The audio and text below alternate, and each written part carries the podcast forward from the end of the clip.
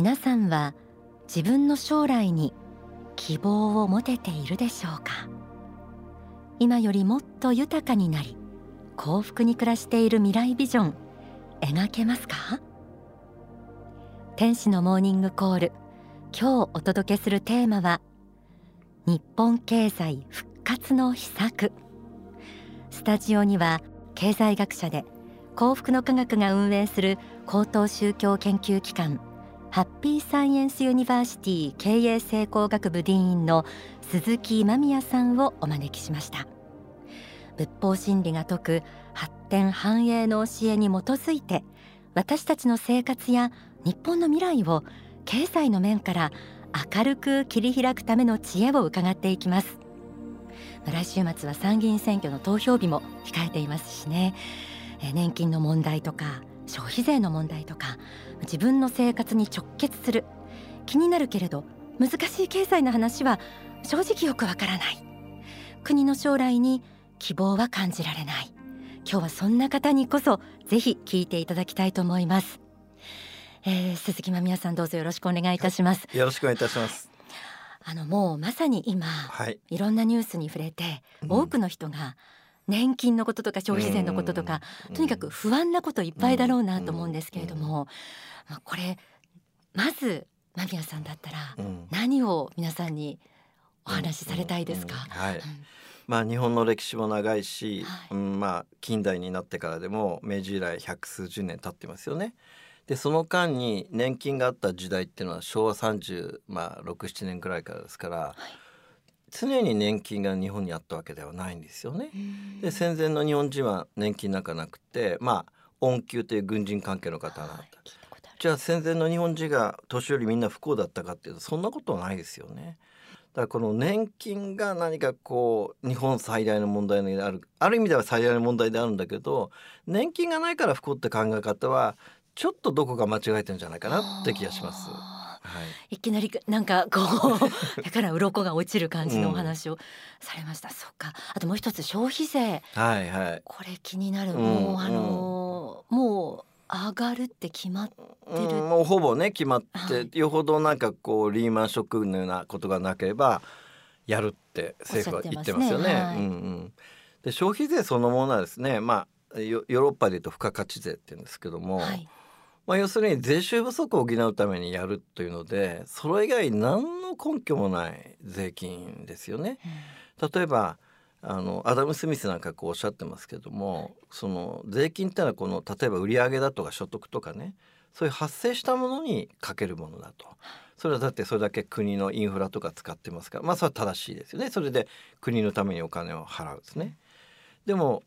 所得税にしても企業の売り上げにしてもですねまあ法人税ですよね。一度払った残りのお金で消費する時なぜもう一度税金払わなきゃ？これはねある意味で二重課税といってですねやっぱり税金としては正しいシステムとは言い切れないですよね。だからまあ法律が通ってますから憲法上もないないんでしょうけども経済学的倫理的あるいは財政学的に言えば消費税にそれほど大きな根拠はないです。はあ、はい、えじゃあ正しい税の考え方ってどう考えたらいいんでしょうか、はいうん、税金というのはですねさっき言いましたですね公共財って言ってね、はい、例えば橋だとか港だとかあるいは政府警察とか司法ねこういうものを運営するにやっぱお金がいるしけかかるんですね。これをじゃあみんなで出し合いましょうっていうのがこれ本来の税金ですよ。うん、でも今の、うん、税金はですね見てみますと厚生労働関係が半分以上占めてつまりですね個人の懐にお金を入れることを目的に課税しているところがあるんですよ。これ本来の税金のあり方ではないんですよ。あのまあ例えば母子家庭みたいなのがあって、はい、お父さんがまあ交通事故で亡くなってね残された母子家庭に生活をこれは正しいですね。でもあくまでそれは緊急避難であって、はい、全ての日本人に税金からお金を支給するっていうのはこれ本来の税の使い方ではないし集め方ではないんですよ。もうあの福祉的あるいは社会保障って言われますけれども、うん、そういうものが良いものだっていうイメージがあるので納得せざるを得ないかなと思う人は多いと思うんですけど、はい、あのこの福祉っていうのは政府は国民のためにやる政策の一つであって成功すれば善だけど失敗すれば悪ですね。だから最初から絶対の善ではなくて結果論で見なければいけないんですよ。だから政治家よく社会保障を充実させ福祉を充実するっていうでしょ？おかしいですよね。一番いいのは社会保障がない国がいいんですよ。そんなものがいらない国。一人一人が政府からのね福祉や社会保障なくても十分豊かに幸せですよっていう社会を作るべきなんですね。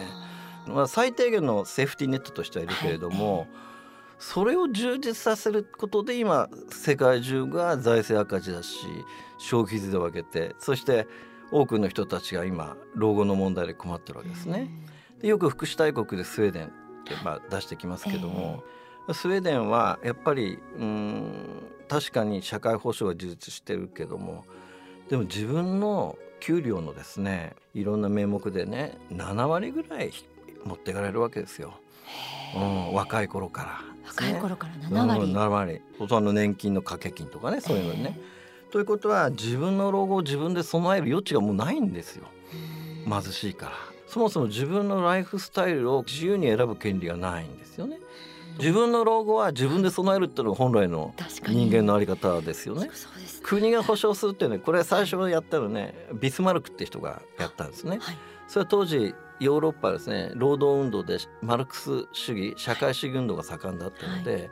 この労働運動社会主義運動に対抗するためにビスマルクがさまざまな社会保障制度を入れて傷病保険とかいろいろ出してるんですね。はい、ですから本来は社会主義的なマルクス的なものを抑えるためにやったのが、うん、今社会主義マルクス的に運用されてるっていうまあこう今矛盾がある。本当ですね皮肉です、ね、うん、だから昔からあった制度ではないです。なるほど、はい、そもそも論から言えばこれ本来いらないもんだったんですね。うんうん、でもしやるとしても任意に加入制度するならそれは構わないです、ね、自由に加入する。ところが今の公的年金は強制的に持ってるでしょ、えー、これ年金は保険なんですから強制的に取ることは間違ってるんです保険じゃないですか。年金税じゃないですか。ね、それを掛け金と称してやってるわけですから。だから政府のごまかしですよね。どう見ても。はい。うん、まあある意味ではこれ全体主義に等しいところありますよね。あわかりました、うん、なんかこう私もそのデフレが20年25年？30年。30年、うん、続いてるってことを、うん、こうやっぱりじわじわ実感していて、ですごく緊縮してる感じみんなのこう精神状態が、っていうことを実感するんですけれども、あのこの日本経済を復活するにはどうしたらいいでしょうか、まあ、経済っていうのは血液がお金に当たるわけですね。はい、体にどんなに血液があったってこれ流れなかったら意味ないですよね。はい。だから、ね、お金が流れるようにすることですよ。流れるようにする、うん、だからみんなで、えー、稼いでそして使う稼いで使うですね。うん、じゃあみんなでまあ使ってもらうにはどうしたらいいか基本的にはですねお金を使いたくなるようにすることが大事なんですよね。でまず、うん、買い手側とすればね、はい、減税してあげることですよ。減税すれば給料買わなくても可処分所得って言って使える金額増えますから、まあ、消費増えますわね。もう一つは売り手の方はですねやっぱりお客さんが欲しくなるような商品をどうやって作るかですね。例えば今世界一高いあの遊園地ってディズニーランドですよね。ディズニーランドなんか必需品じゃないですよ。うん、確かに。ね、ディズニーランドなくて死んだ小学生って聞いたことないですから。やっぱりね必需品でないものにどうやって時間とお金かけるかっていうとお金かける甲斐があるからですよ。こういうものがないんですよ。それはなぜかというとねやっぱり政府はいろんな規制をしたり保護をしたりしてね産業全体が今がんじがらめになってる。でその新しいアイデアを持ってるね、まあ、いわゆるベンチャーの人たちも法人税とかが重いのでできない。だからトランプが法人税減税したらアメリカの景気一気に回復したでしょ？うん、だから法人税減税と所得税減税によってまずお金を持たせてあげてそれでそれぞれに創意工夫使う側も商品を作る側もやればこれも回りますよだから規制緩和ですよね。規制緩和、うん、あの新規参入のところもいろんな業界の、う。ん、だからいろんな人がいろんな工夫でいろんな行動できるようにしてあげること。うん。じゃあ聞いてくださっている方、うん、一人一人がこう自分の問題として、うん、この国の発展とか、うん、うんなんだろう、まあ聞いては自分の将来の、豊かさにつながるんですけれども、何かできることはあるでしょうか？ある。人間は何歳からでも変われるわけですよね。はい、例えばカーネル・サンダースさんなんかねもともとあれはガソリンスタンドの親父ですよ。でね60過ぎでガソリンスタンドで親父で潰れて普通だったらもう引退しても誰もかよねその時にカーネル・サンダースは何を考え今の自分に何ができるかって考えたのよ。そしたらガソリンスタンドの時にお客さんにサービスで出してたフライドチキンが人、評判良かったとケンタッキーフライドチキン作ったわけよ。つまりね今の自分に何ができるかって考えるのよ。大きなこと考えないからそれがあなたの次の未来を作るんですよって。うん、じゃなくて今の現状維持のまま自分を延長して考えるから暗くなっちゃう。そうです、ね、変われる。全員変われる、うん、でもそんなすぐには何かできるとか、うん、無理だろうっていう考えも、うん、ですよね。うんでね、まあ、あの私あの大富豪とかね大金持ちとかそうビッグビジネスやった人の研究もしてんですよね。はい、大体みんな貧乏から始まってますよ。お金持ちから始めた人なんか誰もいない。ね、トランプなんか単なるあんちゃんだったんですから、ね、でその人たちがなぜ成功したかって、はい、入り口はたった一つしかないの。自分はできると思った。信じた自分を信じない人間は何もできないのよ結局。自分を信じない人間は人に頼るし何かに頼るして。そして文句を言うでしょ？じゃなくて自分を信じるのよ。信じるものは開かれるのよ。絶対に。どんな極貧からでもその人なりの道は開かれるのよ。それは何歳からでも開けるんですよ。そんな人は世界にいっぱいいるんですよ。でで先ほどスウェーデンの話しましたけど、はい、スウェーデンの高齢者って確かに医療費もただまあ全部ただだよね。でも自殺率は高い。ああ聞きました、うん、日本より高い。なんでだろう、うん、でも発展途上国の老人で自殺する人誰もいない。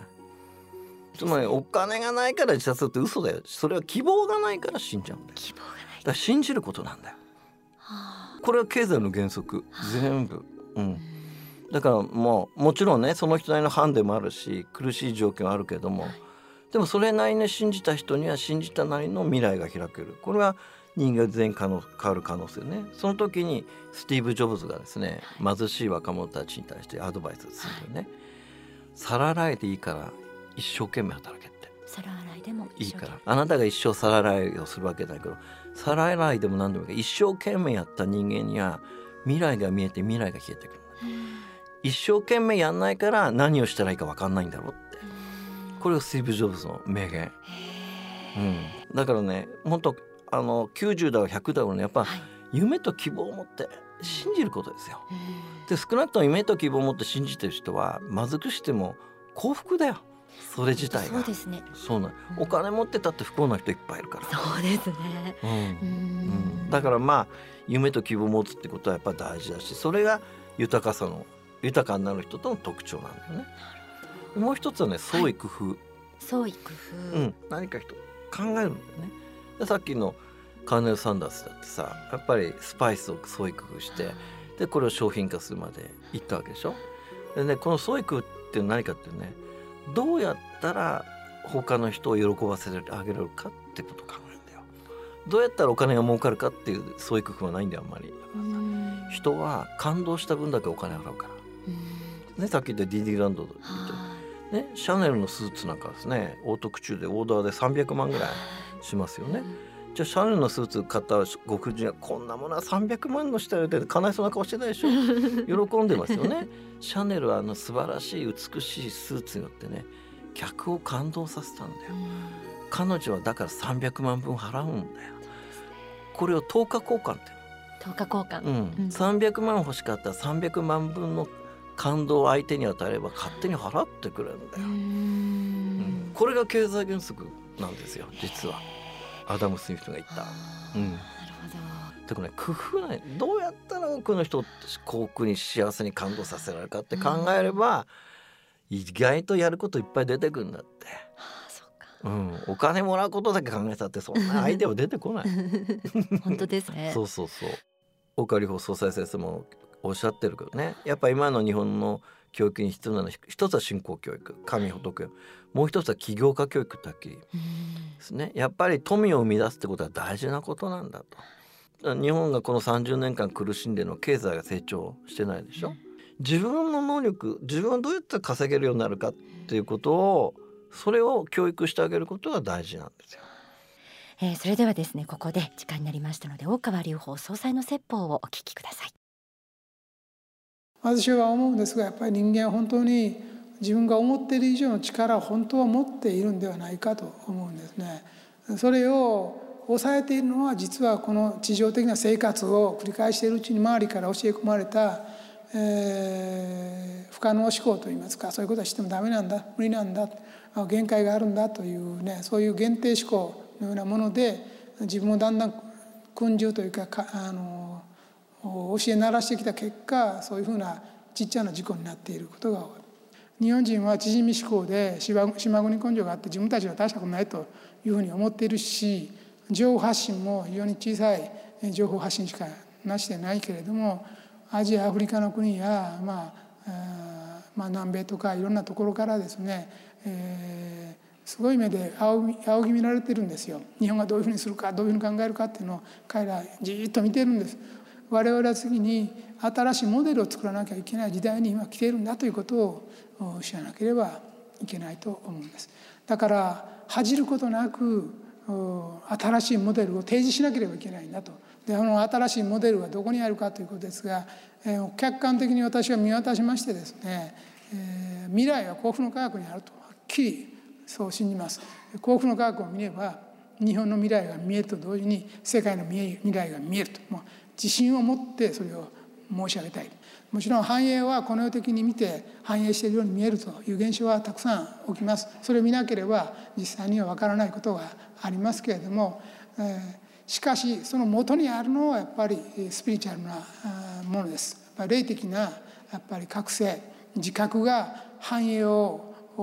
促すという思想を今作ろうとしてるんですね。愛知反省発展の発展をつけつけたんです。これこれを入れない限り未来型の宗教にはならないからです。昔の宗教が経済原理を説いてないのはそうした経済原理が十分に発達してなかった時代のものだからです。それだけのことです。だから時代が2,000年以上経ったらそれは新しい原理を解かなければ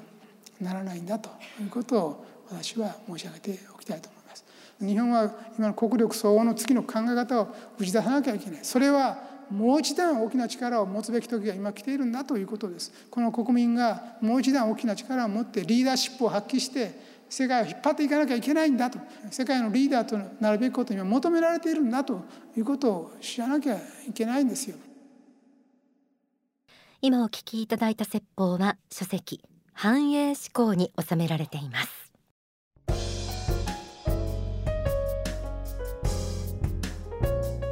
今日は幸福の科学のハッピーサイエンスユニバーシティから経営成功学部ディーン。これは一般の大学で言えば学部長、えー、鈴木間宮さんをお迎えしていろいろお話を伺ってきました。このハッピーサイエンスユニバーシティについて、うん、えー、鈴木間宮ディーンからちょっとご紹介ください、うんはい。あのまあ、学校全体としてはですね幸福の探求と新聞名の創造という使命をいただいておりますね。はい、ですから新しい時代新しい文明に向けてさまざまなその幸福論を研究して後世の人々にそれを学問として残したいっていうのが一つですね。はい、それからもう一つは新文明を築く多くのリーダーたちを作り出したいと。新文明って何でできるかっていうと、はい、まあ、例えばルネサンスってありますねミケランジェロとかダ・ヴィンチですねああいう方はプレイヤーといってまあその文明そのものを直接現場で作る人ですね。はいでもあれはミケランジェロが稼いだお金で作ったんじゃないですよね。もしミケランジェロがね自分の作品を作るためにねやったらまあ仕事アルバイトコンビニかなんかね 温めますかとか言いながら、ね、やったって、まあ、大した大理石は買えないですよね。やっぱりねパトロンがいたんですよ。ああいう人がいたからこそ文明ってのできるんであって、そういうね新しい文明を作るためのこう経済面で支える人を作りたいっていうの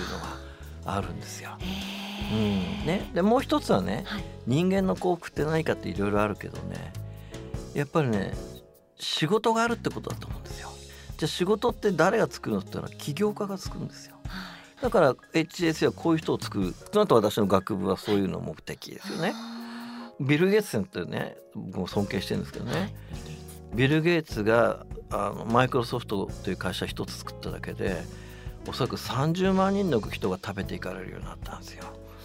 これが本当の社会保障なんですよ。本当だ、うん、だから一人でもいいからあなたは誰かを雇える人間になりなさいって言って。